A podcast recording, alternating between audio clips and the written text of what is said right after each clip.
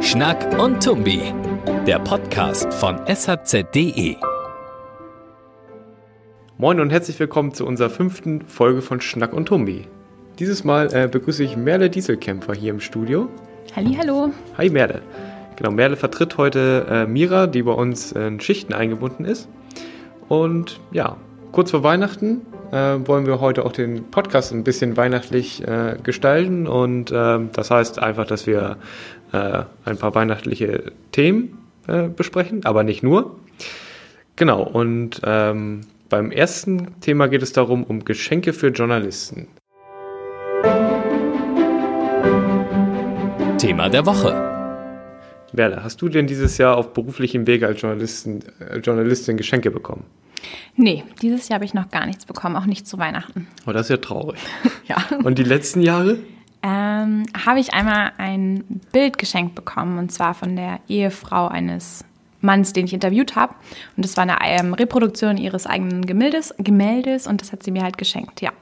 Hast du das, war das einfach eine nette Geste, dass sie dir das geschenkt hat oder wollte sie damit auch irgend, irgendwas Bestimmtes bezwecken? Also ich habe das als nette Geste gesehen, weil sie mir das geschenkt hat, nachdem der Artikel schon erschienen war. Es war halt nicht sozusagen Einflussnahme im Vor Vorwege, dass sie irgendwie versucht hat, mich in eine Richtung zu steuern, sondern nach Erscheinen des Artikels rief sie halt an und wollte mir damit, glaube ich, wirklich einfach nur eine Freude machen, weil mhm. ich an ihren Bildern wirklich Gefallen gefunden habe. Genau, also der Artikel war schon erschienen und es war einfach nett von ihr. Ja. Nun ist es ja so, dass gerade zur Weihnachtszeit oder aber auch zwischendurch mal ähm, Unternehmen, Organisationen gerne Journalisten mal eine kleine Freude machen, um ja, vielleicht für ihren Zweck. Ähm, wir hatten jetzt auch mal im Kollegenkreis herumgefragt. Ähm, genau. Da gab es ja dieses Jahr auch noch nicht so viele Geschenke, ne? Nee, wir sind alle ein bisschen leer sozusagen ausgegangen. Genau, Kekse und Mandarinen gab es. Also wirklich nur was Kleines bisher. Wir hatten zum Beispiel auch von den Organisatoren vom Wacken Open Air eine E-Mail bekommen, wo drin stand, dass sie dieses Jahr auf Weihnachtsgeschenke ähm, verzichten, äh, aber uns nicht gegrüßt haben und ähm, st statt dass sie Weihnachtsgeschenke ähm, bezahlen wollten, wollten sie das Geld lieber spenden an soziale Projekte in Schleswig-Holstein und an die Wacken Foundation. Und ja, das ist ja auch mal eine Geste. Ja, auf jeden Fall. Ja, genau. Aber neben Geschenken gibt es auch ähm, ja, häufiger mal Einladungen für Journalisten. Unser Kollege wusste da noch von einer zu berichten. Da wurde er mal von einer Partei in den Bundestag eingeladen. Übernachtung und äh, Verpflegung sollte da inklusive sein. Solche Einladungen gibt es häufiger mal. Ähm, er hat sich dann auch nach Absprache mit seinem äh, Chef dafür entschieden, das nicht zu machen, sondern wenn wir sowas gemacht hätten, dann bitte auf Verlagskosten. Geht ja irgendwie rein in diese Situation. Wir hatten ja auch mal nachgeguckt, was eigentlich im Pressekodex mhm, äh, dazu genau. steht für Geschenke für Journalisten. Und ähm, ja, das ist so ein bisschen schwammig formuliert. Da steht, Journalisten nehmen daher keine Einladung oder Geschenke an, deren Wert das im gesellschaftlichen Verkehr übliche und im Rahmen der beruflichen Tätigkeit notwendige Maß übersteigt. Was bedeutet das für dich, Merle? Dass es absolute Auslegungssache ist, was mein ja. notwendiges Maß sozusagen ist, ob das jetzt irgendwie der Kaffee ist oder ähm, ja doch irgendwie eine Reise oder ein Auto oder so. Also ich finde das, wie du schon sagtest, wirklich sehr, sehr schwammig und auch schwierig, dann immer persönlich die Grenze zu ziehen, weil ich finde, man kann das natürlich, also durch diese Formulierung lässt sich wirklich ausreizen mhm. und das sehr weit. Und dann bin ich immer noch, halte ich mich ja immer noch an den Pressekodex. Selbst wenn ich jetzt eine Reise annehmen würde, würde ich halt sagen, das ist in meinem Maß und also wenn ja, man dann in, entsprechend darüber berichtet wahrscheinlich. Genau, aber dennoch finde ich es immer, finde ich schwierig und es ist nicht wirklich eine Richtlinie, die mir jetzt hilft, eine Entscheidung zu treffen, wenn ich in die Situation komme, dass mir etwas angeboten wird. Ja, wie gehst du da vor? Also äh, wie entscheidest du da für dich, was du annimmst und was nicht? Ja, ich finde es immer situationsabhängig. Ich habe die Situation jetzt auch noch nicht so oft gehabt, aber wenn ich irgendwie bei einem Gespräch bin und mir ein Kaffee angeboten wird oder Kekse, dann nehme ich das einfach an, auch um dieses Gespräch ein bisschen aufzulockern. Wenn ich jetzt aber zum Essen eingeladen werde ähm, oder irgendwas anderes, dann würde ich halt immer sagen, nein, dass ich selber zahlen möchte. Und es mhm. kommt halt auch immer auf die Person an. Wenn das jetzt jemand ist, über die ich ein Porträt mache, die mich zu Hause empfängt mit Kaffee und Kuchen, dann sage ich ja. Wenn das ein Politiker ist, der mit mir essen gehen möchte, dann sage ich definitiv nein. Aber es ist ja. auch, finde ich, wie gesagt, situationsabhängig und immer so vom Gefühl, ob ich beeinflusst ob ich mich beeinflusst fühle, allein schon durch die Frage sozusagen. Ja, so würde ich, glaube ich, auch vorgehen. Also das auch von meinem Gefühl abhängig machen. Und wenn man sich da unwohl fühlt, ich glaube, das kommt dann schon sehr schnell, dann sollte man das lieber nicht genau. machen. Genau, dann gibt es ja auch noch die ganzen Vergünstigungen und Rabatte für, für Journalisten, was ja schon weniger geworden ist. Ähm, aber wenn man jetzt zum Beispiel ins Museum geht oder in Tierpark, Tierpark oder sich auch ein neues Auto kauft, da kriegt man schon mal Vergünstigungen. Mhm. Ähm, fällt ja auch damit rein. Ähm, ich glaube, auch da muss man so für sich entscheiden, was, was man macht und was nicht, oder? Ja, ich glaube, genau, ich glaube, es ist immer eine persönliche Entscheidung. Und solange man das vor sich selber vertreten kann, ist das in, ist das in Ordnung, finde ich. Ja. Ähm, in diese Debatte rein spielte auch ein Beitrag von äh, Benjamin Piel, der ist Redakteur bei der LB Jetzel Zeitung in Niedersachsen und auch Träger des Theodor Wolf Preises. Und der hatte einen Beitrag beim Mediendienst Kress äh, veröffentlicht, der ja für viel Aufsehen gerade so unter Journalisten ähm, gesorgt hatte, weil ähm, er nochmal eine andere Ebene, Bestechungsebene im Lokaljournalismus beleuchtet. Und äh, ja, ich zitiere ihn mal, er sagt nämlich, die alltägliche Bestechungsbanalität ist eine andere, eine viel subtilere, eine soziale. Merle, was ist denn damit gemeint? Ja, dass halt versucht wird, auf uns Journalisten Einfluss zu nehmen, nicht durch materielle Dinge, sondern einfach durch das Verhalten, also indem uns geschmeichelt wird, indem uns gesagt wird, Sie haben eine schöne Bluse an oder ich mag Ihren Schreibstil, Sie ähm, haben, Sie äh, recherchieren fundiert sowas, dass ich mich gleich am Anfang des Gesprächs schon geschmeichelt fühle und meinem Gegenüber wohlgesonnener bin und mhm. äh, praktisch von meiner Neutralität, die ich eigentlich haben sollte, ein bisschen abbrücke und so, so eine positive Färbung schon von Anfang an habe. Und das ist, ähm, ich glaube, das meint er damit. Das glaube ich auch. Ähm, auch da wieder, glaube ich, muss jeder für sich selber gucken, inwieweit man sich Bauchpinseln lässt, ne? Ja, ich glaube, also ich glaube, wir lassen uns alle Bauchpinseln. Ja, was bei Journalisten manchmal nicht so schwierig ist, weil Journalisten ja auch eitel genau. gerne mal sind. Ähm, ich finde es auch nicht schlimm, sich bebauchpinseln zu lassen, aber man sollte immer wissen in der Situation, dass man gerade bebauchpinselt wird. Ja. Und ähm, das halt auch richtig einschätzen, also einschätzen können und genau. das dann halt nachher nicht in den Artikel mit einfließen zu lassen. Ähm, ich glaube, das ist halt die, die Kunst und im Lokalen, das schreibt er ja auch, es ist halt einfach auch so schwierig, weil du mit dem Bürgermeister wahrscheinlich Tür an Tür wohnst und auch mit allen Lokalpolitikern gehen genau. die Kinder zusammen zur Schule und da fällt es dann immer schwierig oder schwer, so eine Grenze sozusagen zu ziehen. Genau, gerade im Lokalen, ne? Ja. Ja, und ähm, abgesehen von den materiellen Geschenken für Journalisten gibt es ja auch andere Geschenke für Journalisten und das sind ja eigentlich die Geschichten, also von allen Dingen die Geschichten, die man nicht jeden Tag erlebt. Genau, das stimmt. Und so eine Geschichte hat unser Redakteur Stefan Böck von den Husumer Nachrichten auch dieses Jahr erlebt. Diese Geschichte hat sogar auch was mit Weihnachten zu tun. Und zwar äh, geht es darum, dass auf der Hallig Süderoog eine Kamera angespült wurde, ähm, die aus England kommt. Und äh, die hatte dort ein kleiner Junge beim Spielen am Strand verloren. Eine Actionkamera, die er tatsächlich zu Weihnachten geschenkt bekommen hatte. Und ja, nun hatte die jemand äh, in, äh, am Strand auf Süderoog äh, gefunden und ähm, eine Facebook-Aktion gestartet, über die dann äh, ja, nach dem Besitzer gesucht wurde. Über diese Geschichte wollen wir jetzt äh, nochmal mit Stefan reden und rufen ihn einfach mal an. Stefan Wülk. Moin Stefan, hier sind Merle und Max vom Podcast. Hallo. Hi. Und zwar, ähm, ja, haben wir gerade ein bisschen über Geschenke für Journalisten gesprochen und äh, gute Geschichten und wir fühlten uns so an deine Kamerageschichte erinnert. Ja. Ja, und da wollten, wollten wir gerne nochmal mit dir drüber sprechen. Ähm, gerne.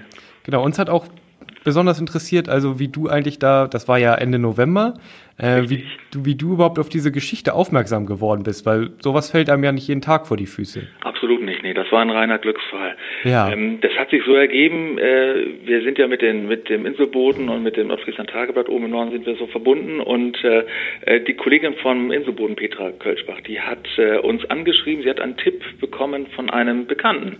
Und äh, da mhm. die Hallig Süderoog in mein Gebiet fällt und äh, er hat sie die also an mich weitergeleitet und ja, so sind wir, das war nachmittags, Freitagnachmittag um Viertel nach, Viertel nach zwei.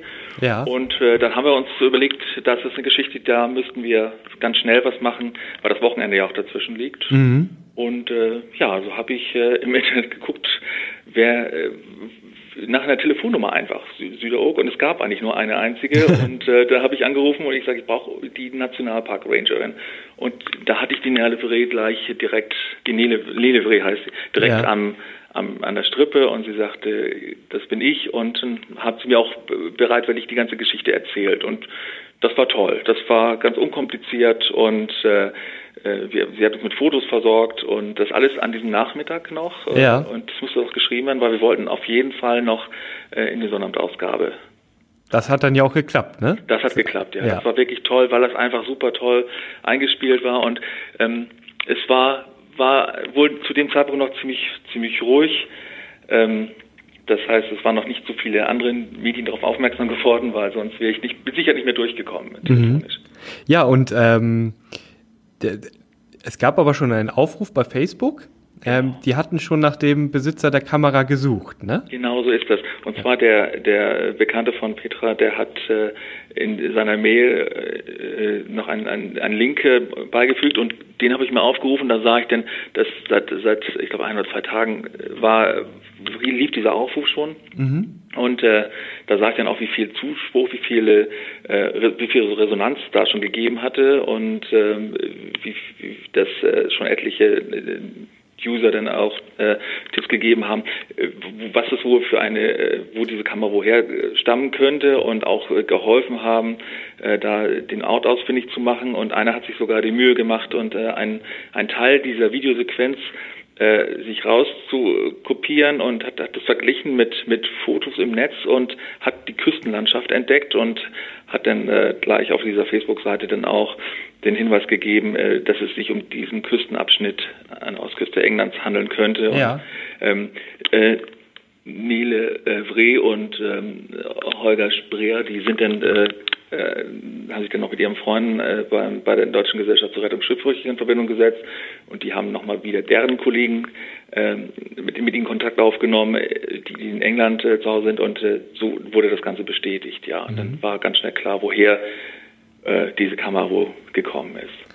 Ja, über diesen Facebook-Aufruf und ähm, ja, sind ja wohl auch andere Medien darauf aufmerksam geworden. Wir haben dann darüber berichtet. Genau. Ähm, und das Ganze hat sich ja so ein bisschen verselbstständigt. Das war auf einmal eine Geschichte, die ziemlich auf der ganzen Welt ja Schlagzeilen gemacht haben. Vielleicht kannst du noch mal ähm, erzählen, wie das so dazu gekommen ist. Ja, ich habe mit dem, also zunächst war das, äh, waren es nicht, noch nicht so viel. Wie gesagt, ich habe hab schnell mit mit äh, Kontakt bekommen und mhm. die hatten auch alle Zeit der Welt, sich in Ruhe mit mir da auseinanderzusetzen und äh, die waren sehr offen und dann so ein, zwei Tage später sah ich dann auch, dass das Echo immer größer wurde und äh, dass äh, ich habe dann ein paar Tage später mit dem Holger Spreer nochmal telefoniert und er sagte mir, dass er an Resonanzen aus der ganzen Welt bekommen hätte, was ihn völlig überrascht hat. Ja. Die alle diesen Aufruf gelesen haben und äh, äh, ihre Sympathie bekundet haben oder eben auch äh, Tipps gegeben haben und äh, das ist, das, die, die wildesten Länder waren dabei und er sagt, wie, wie, das war fast, er war fassungslos, wie, äh, wie groß die Anteilnahme aus aller ja. Welt. Und ich denke, das ist, liegt daran, dass es eine schöne Geschichte einfach ist, die menschelt. Genau, die menschelt und ähm, gibt es noch andere, siehst du noch andere Gründe dafür oder hat dich das äh, Interesse, dieses große Interesse an der Geschichte überrascht? Ja, hat, sich, hat es. Zunächst habe ich gedacht, es ist eine, eine schöne lokale Geschichte. Ja. Aber ich muss ehrlich zugeben, ich habe nicht damit gerechnet, dass, dass äh, das so ein großes Aufsehen erregt. Äh, liegt wahrscheinlich auch daran, dass übers Netz eben äh, die Welt ein Stück kleiner geworden ist und dass ja. jeder, jeder äh, mit jedem verbunden ist und dass, dass sich das ganz schnell verbreitet. Und gerade solche guten Geschichten, nach denen die Leute, auf die, die, die Menschen ja auch brauchen, äh, sowas verbreitet sich noch schneller. Und äh, das ist, glaube ich, aber ich habe ich hab nicht damit gerechnet, dass es, dass es sich so entwickeln würde. Ja. Wie ist denn das eigentlich so im Kollegenkreis? Also wenn man dann so eine Geschichte einem so, sagen wir jetzt mal, zugeflogen äh, kommt, ähm, sind die Kollegen da auch ein bisschen neidisch oder freuen die sich dann für einen? Wie war das bei dir? Also Neid habe ich nicht ja. Wir arbeiten sehr gut zusammen hier und wir tauschen uns aus und wenn, wenn jemand an, jemand eine Geschichte hat, dann freut man sich mit ihm und oder mit ihr und ähm, kann ich kann ich nicht sagen, dass es hier ich, dass es hier Neid gab, Missgunst auch nicht. Es ist äh, es ist eine schöne Geschichte, die die an sich schon mal toll ist und und für uns als Zeitung insgesamt ein, ein Glücksfall. Ja, genau. Ein so sollte man das sehen. Das ist nicht, nicht meine Geschichte, sondern es ist, es ist unsere, unsere gemeinsame Geschichte. Ja. Und ähm, hast du schon mal ähnliche Geschichten gelebt oder äh, erlebt oder Kollegen von dir? Nee, glaube ich nicht. Also ich, mir fällt jetzt aus Stegreif nichts ein, ja. äh, was, was dem, dem ebenbürtig wäre. nee, ja. alles, äh, das ist, das ist eine, eine, besondere Geschichte jetzt gewesen. Auf jeden Fall. Auch äh, wie sich das denn auch so weiterentwickelt hat, das, ähm, das erlebt man nicht sehr häufig. Genau. Wie geht's denn jetzt noch weiter? Also die Geschichte ist ja noch nicht ganz zu Ende erzählt. Also genau. eigentlich müsste der Junge seine Kamera ja noch wiederbekommen. Genau. Äh, die Kollegen von Süderoog, von Süderoog äh, Niedervre und, und äh, Holger Ströer, die haben sich mit, dem, mit der Familie in Verbindung gesetzt äh, und haben auch mit denen, haben schon gleich eine Einladung ausgesprochen und das sollte zunächst jetzt um die Weihnachtstage stattfinden. Das äh, mhm. wurde aber nichts und jetzt ist Anfang Januar anvisiert und äh, da kommt die Familie dann rüber und äh, die werden auch Süderoog besuchen. Allerdings ist äh, Süderoog ja ein empfindliches Gebiet, das liegt in der Schutzzone 1 und äh, mhm. dort äh, sind Völkerwanderungen nicht unbedingt erwünscht. Das ist absolut richtig auch. Ja. Das heißt, die Familie wird untergebracht werden, wahrscheinlich auch per Worm. Und ähm, dann wird es, wird es einen Termin geben, äh, wo dann diese Kamera übergeben wird. Und das Wichtige ist, glaube ich, äh, vielmehr äh, auch, dass, dass sie sich untereinander mal kennenlernen und, und abseits des Medienrummels wahrscheinlich, äh, um äh, das, das ist ja, da sind ja, denke ich, auch Freundschaften entstanden. Ja. Das ist das, ist das Schöne. Die vergessen sich bestimmt nicht. Nee.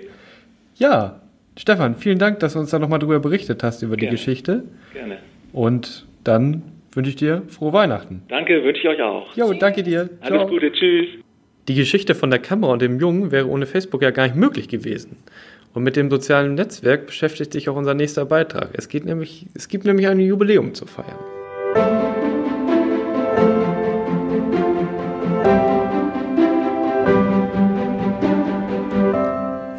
Wir nähern uns dem 100.000. Facebook-Like auf unserer Seite shz.de.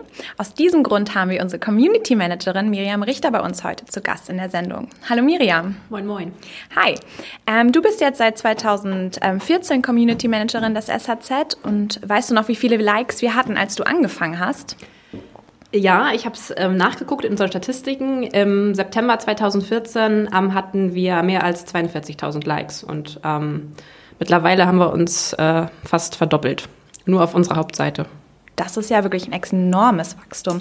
Wie wächst denn die Zahl so generell? Ist das eher so ein kontinuierliches Wachstum oder ist das abhängig von unserer Berichterstattung, wie jetzt, wenn so große Themen kommen wie Landtagswahl oder die WM?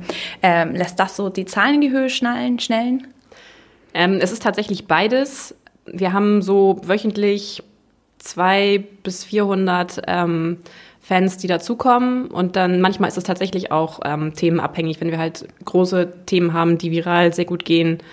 Dann kann man schon feststellen, ähm, dass das noch ein paar mehr extra Fans uns beschert. Okay. Und auf der anderen Seite verlieren wir auch Likes. Es gibt auch wieder Leute, die sagen, das gefällt mir überhaupt nicht, was ihr macht. Ich äh, nehme jetzt meinen Daumen hoch wieder runter sozusagen. Haben wir dafür auch Zahlen? Ja, die gibt es. Ähm, die sind aber bei weitem nicht so viel, äh, Gott sei Dank nicht so viel, wie die gefällt mir Angaben, die wir dazu bekommen. Manchmal hat man es auch, dass Leute uns Nachrichten schreiben und dann auch begründen, warum sie uns jetzt ähm, quasi entfolgen. Und ähm, das ist dann auch äh, meistens okay. Also da sind die halt genervt, vielleicht mal von irgendeinem Artikel oder waren mit dem Artikel an sich nicht einverstanden. Und ähm, ich antworte denen dann und äh, rede mit denen. Aber ähm, wenn sie uns nicht mehr folgen möchten, dann ja, ist das so. Dann, okay. Ähm, als ich eben nachgeguckt habe, waren es jetzt 99.551, gefällt mir Angaben.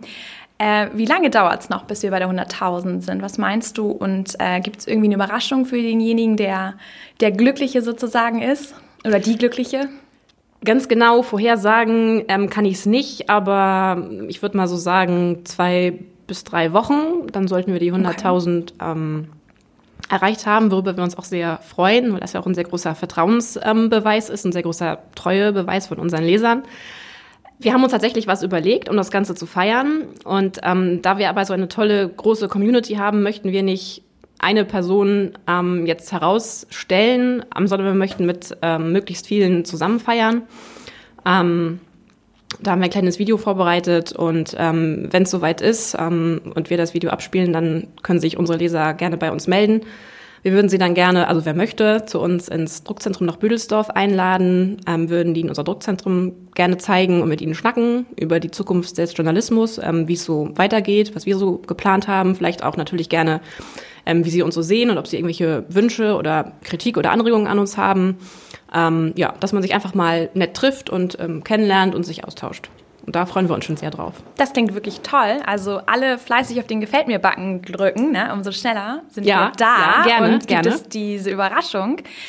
Ähm, nun klingt 100.000 ja erstmal ziemlich viel. Aber ist es das überhaupt? Also wie sieht das aus im Vergleich zu anderen Lokalzeitungen? Mir fehlt da so ein bisschen das Gefühl für die Einschätzung. Ist das jetzt wirklich was ganz Großes oder schwimmen wir doch eher so im Mittelfeld mit? Wie sieht es da aus? Nee, wir sind tatsächlich schon ähm, ganz gut dabei. Vor allen Dingen, wenn man auch sieht, ähm, dass wir ja auch noch viele andere Facebook-Seiten haben. Und wenn man die dazu zählt, dann haben wir mehr als 215.000 ähm, Facebook-Fans. Du meinst die regionalen Seiten? Genau, wir haben noch, ähm, jeder Titel hat noch seine eigene regionale Facebook-Seite. Mhm. Wir haben noch einige äh, Sonderseiten, zum Beispiel für äh, Wacken, ähm, Festival ähm, Today, die Seite zum Beispiel haben wir auch noch.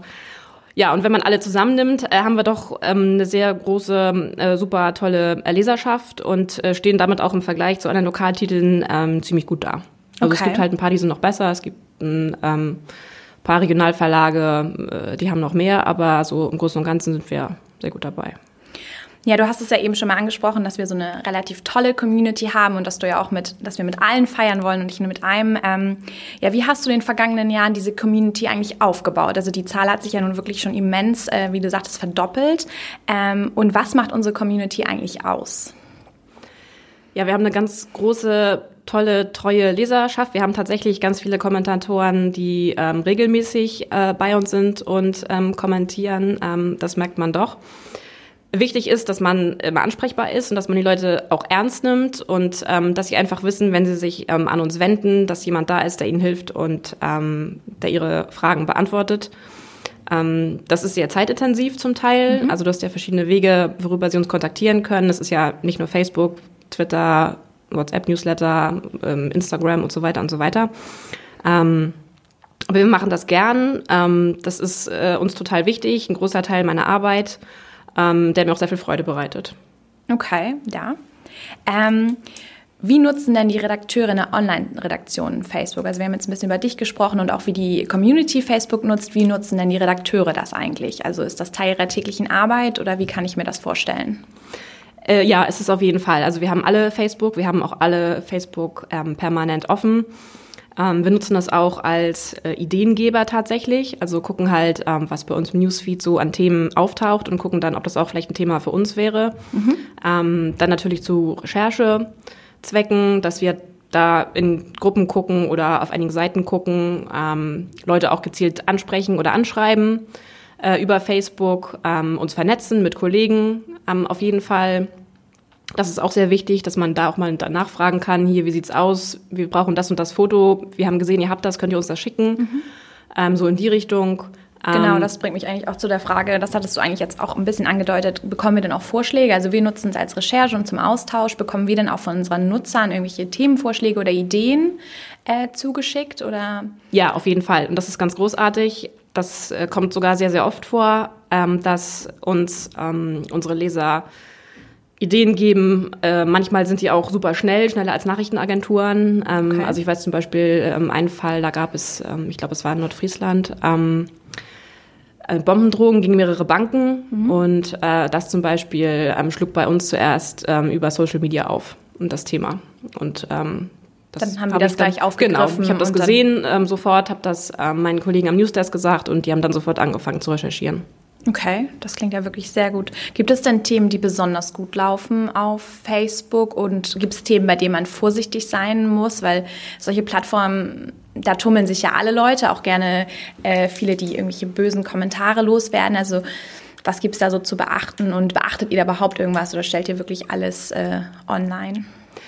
Ja, es gibt Themen, bei denen man ähm, schon von vornherein weiß, dass das ein bisschen ähm, heftiger werden könnte. Ähm, zum Beispiel Pegida, AfD, Flüchtlingsthemen, Impfen, Wölfe, ähm, Tierschutz, Blaulichtthemen auch, Unfälle. Ähm, ja, und die posten wir ähm, trotzdem natürlich. Ähm, nur einfach haben wir dann noch stärker einen Blick auf die Kommentare und ähm, achten halt drauf, ähm, dass da keiner beleidigt wird, keiner persönlich angegangen wird und dass dort keine justiziablen Inhalte verteilt werden. Und Themen, die besonders gut gehen, das sind ähm, zum Teil auch die kritischen wie Wölfe, genau, Pegida ja, und so. Das genau, geht irgendwie Hand in Hand, das, oder? Ja, genau. Teilweise tut es das. Und ähm, was sonst auch sehr gut geht, sind ähm, unsere Videos. Ähm, die sind sehr, sehr gut. Mal ein schönes Foto und ähm, ansonsten halt so, wenn du halt so Situationen hast, die nicht alltäglich sind, zum Beispiel die äh, beiden ähm, Wildschweine, die in Husum durch die Innenstadt gelaufen sind. So, das war, glaube ich, in Heide. In Heide, ja, genau. Entschuldige, genau. Danke, in Heide. Ähm, äh, sowas, was halt außergewöhnlich ist, was lokal ist, ähm, was dann halt auch nur wir erstmal haben, weil wir da halt auch mit am besten aufgestellt sind, weil wir einfach auch vor Ort sind. Ja, okay. Ähm, wie siehst du die allgemeine Entwicklung von Facebook? Ähm, wird das auch weiterhin unser Medium der Leserschaft sein, die ja eigentlich immer älter wird, wir wir eigentlich junge Leser haben wollen, die ja wiederum eher auf Snapchat und Instagram inzwischen unterwegs sind? Äh, ja, wie siehst du da die Entwicklung? Ich glaube, dass Facebook nach wie vor wichtig bleiben wird ähm, für uns. Ich würde aber sagen, dass ähm, das Wachstum nicht so stark äh, voranschreiten wird, äh, wie es bisher war. Nach wie vor bleibt es auf jeden Fall wichtig. Ähm, es ist ja nicht nur für uns ein Weg, um unsere Inhalte äh, zu unseren Lesern zu bringen, sondern halt, äh, wie bereits auch schon erwähnt, super wichtiger Rückkanal, mhm. einfach für Fragen, Kritik, Anregungen von unseren Lesern. Äh, da bleibt es natürlich nach wie vor ähm, sehr, sehr wichtig. Ansonsten stimmt es. Ähm, die jüngere Zielgruppe ist schon lange nicht mehr auf Facebook. Ähm, die sind jetzt woanders. Ähm, deswegen sind wir zum Beispiel aber auch bei Instagram und Snapchat ähm, vertreten und äh, treten dann da mit unseren äh, jüngeren Lesern in Kontakt. Und bauen das dann auch weiter aus? Oder genau. wie? Okay. Ja. Gut, dann danke ich dir erstmal für den netten Einblick und dass du dir Zeit genommen hast, meine Fragen zu beantworten. Ja, von Facebook kommen wir jetzt zum alten Medium Fernsehen. Ähm, guckst du eigentlich noch Fernsehen, Max? Ja, in der Redaktion viel, hauptsächlich. Weil ja bei uns den ganzen Tag Nachrichten über den Bildschirm flimmern, ne? Genau. Kommt man ja gar nicht drum herum. Und sonst zu Hause gucke ich gerne, also gucke ich auch viel Nachrichten oder halt ja, mal eine gute Doku oder Fußball. Auf jeden Fall. Und jetzt zu Weihnachten erwartet uns ja wieder ein ganz breites Programm an den ganzen alten Klassikern. Du hast ja ein bisschen da äh, reingeguckt. Was läuft denn so zu Weihnachten? TV. Ja, wie du schon gesagt hast, halt die Klassiker Sissy, der kleine Lord, drei Haselnüsse für Aschenbrödel. Ähm, das sind so, was wir einfach jedes Jahr erwarten, ist auch in diesem Jahr mit dabei. Mhm. Und ähm, wir haben auch in einem Artikel alle Filme zusammengefasst mit Sendezeiten, die verlinken wir in den Show Notes einmal unten. Da können Sie dann nochmal genau gucken, ob da noch irgendwie was anderes für Sie dabei ist und dann wissen Sie auch, wann das läuft. Genau. Ja, ähm, ist denn nach der Weihnachtszeit, ist dann erstmal saure Gurkenzeit im Fernsehen oder was geht dann da so? Also wenn du mich fragst, wird es danach nur besser, okay. weil dann geht es ähm, richtig los mit dem Trash. Ähm, genau, ich bin ein Star, holt mich heraus, äh, geht im Januar wieder los und oh der Gott. Bachelor Hilfe. auch. Also für Trash-Liebhaber ist das der Monat des Jahres, der ich Januar. Ich merke schon, ja. Genau. Und ähm, ja, beim Dschungelcamp hat äh, der Sender RTL die Kandidaten zwar noch nicht bestätigt, aber sie kursieren halt schon in den Boulevardblättern und so wie das klingt, sind die wohl auch gesetzt. Wer ist denn da so dabei dieses Jahr? Wen kennt man denn da so?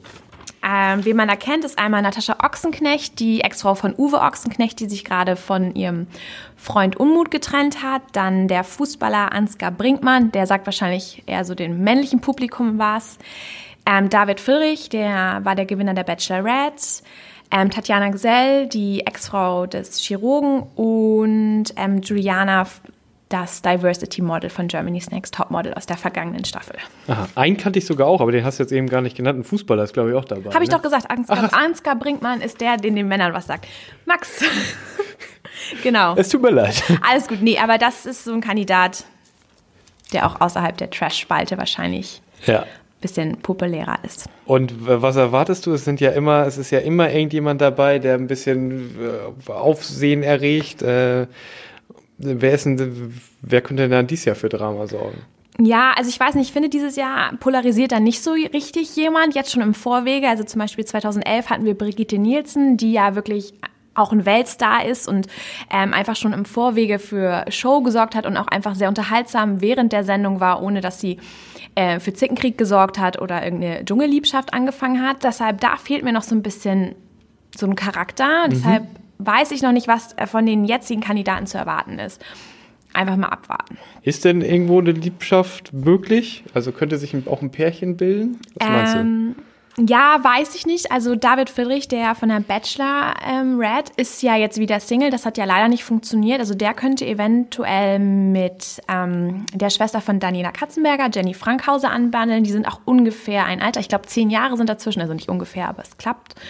Ähm, sie hat aber gerade ähm, ihren Vater verloren, kommt auch aus einer ähm, gescheiterten Beziehung. Ich weiß halt nicht, wie bereit sie ist. Mhm. Natascha Ochsenknecht ist auch gerade frisch getrennt und ich glaube, die hat wenig Interesse, wieder so ein jungen Partner sich zu suchen. Okay. Und ansonsten finde ich generell sind die Altersspannen relativ groß. So Tatjana Gsell oder Juliana, die sind 22, 23. Das, ich bin gespannt. Also bis jetzt zeichnet sich da noch keine heiße Dschungelliebschaft ab. Okay, schauen wir mal. Ähm, aber wo wir gerade bei Pärchen sind, Bachelor läuft ja auch. Genau, der Bachelor fängt auch an und zwar am 10. glaube ich. Mhm. Genau, und ähm, auch da sind schon die Kandidaten bekannt. Ähm, das sind 22 Damen, die um die Gunst des Bachelors buhlen. Und der diesjährige Bachelor ist Daniel Völz. Kennt man den irgendwoher? Ich kannte ihn vorher nicht. Ähm, ist halt auch relativ unscheinbar bisher, finde ich. Ähm, ja, mal gucken, wie er so charakterlich ist. Momentan wird in Florida gedreht und zwei Kandidaten kommen sogar aus Schleswig-Holstein. Das ist einmal Janina Celine. Sie arbeitet als Messehostess, kommt äh, von der Insel Sylt, wohnt momentan in Hamburg. Und ihre Nebenbuhlerin aus SH ist Janine Christine. Sie ist 22, ähm, kommt aus Norderstedt, arbeitet als Friseurin und singt in ihrer Freizeit, Freizeit gerne. Es mhm. klingt fast ein bisschen so, als möchte sie mit diesem Format ihre Gesangskarriere ankurbeln. Ja. Ein bisschen. Ein bisschen. Ja, vielleicht. Abzuwarten, genau. Ähm, ich denke auch an wie in den vergangenen Jahren gibt es wieder viel nackte Haut, viele Tränen, viel Rumgezicke, ähm, viel Champagner. Und darauf freuen sich natürlich alle. Genau, darauf ja. kann man sich auf jeden Fall freuen. Und ab davon ähm, gibt es noch irgendwas für Trash-Liebhaber? Ja, es gibt noch ähm, Germany's Next Topmodel, startet in die 13. Staffel. Das geht allerdings erst im Februar los. Ähm, die Dreharbeiten laufen momentan in der Karibik. Äh, mit dabei ist halt auch wieder Heidi Klum und ihre beiden Juroren. Ähm, Genau, dieses Jahr unter den Kandidaten, so wie die Klatschblätter äh, jedenfalls berichten, sind wohl auch molligere Models, also mhm. nicht mehr Size Zero, sondern auch ein bisschen curvy. Ähm, Heidi Klum hat ja auch gerade so in der Vergangenheit sehr viel Kritik für ihre Sendung einstecken müssen. Es macht so ein bisschen den Eindruck, als wenn sie da den Kritikern jetzt den Wind aus den Segeln nehmen möchte, indem ja, sie okay. ein, auch ein paar molligere Models mit in ihre Truppe sozusagen Lässt. aufnimmt. Genau. Okay. Ja, also da können wir doch mal ge gespannt sein. Da wird bestimmt der eine oder andere auch äh, hängen bleiben. Und es, ja, wir reden da ja auch nicht einfach so drüber, sondern hat auch irgendwie schon Grund, dass wir mal über Trash TV jetzt gesprochen haben, weil es doch erstaunlich ist, wie bei uns diese Artikel, wenn es gerade darum geht, äh, dann gelesen werden. Das ist immer ja. die, der meiste Traffic genau. drauf. Genau, Dschungelcamp ne? lief ganz lange auf ja. eins. Die Was meinst du, woran liegt das? Ah, ich glaube, es liegt einfach daran, weil es irgendwie so die bunte Unterhaltung ist und man manchmal einfach so ein bisschen, ja, wirklich leicht Unterhaltung braucht zu all den ähm, seriösen Nachrichten, die die ganze Zeit reinkommen über Terroranschläge, Trump und so. Da ja. sucht man einfach mal so ein bisschen Abwechslung. Das stimmt. Und es ist, das Dschungelcamp ist ja wirklich immer wieder sehr unterhaltsam. Ja. Ja, da sind wir auch schon am Ende unserer Weihnachtssendung angelangt. Vielen Dank, Merle. Vielen Dank, dass ich da sein durfte. Gerne. Genau, und äh, nächste Woche erwartet euch dann ein Silvester-Spezial. Und zwar haben wir das Grummelpot 2017 getauft. Da geht es darum, dass die Online-Redaktion mal die schönsten und hässlichsten Kommentare, die uns in diesem Jahr so erreicht haben, vorliest. Da wünschen wir euch auch schon mal viel Spaß bei und sagen frohe Weihnachten. Frohe Weihnachten. Tschüss.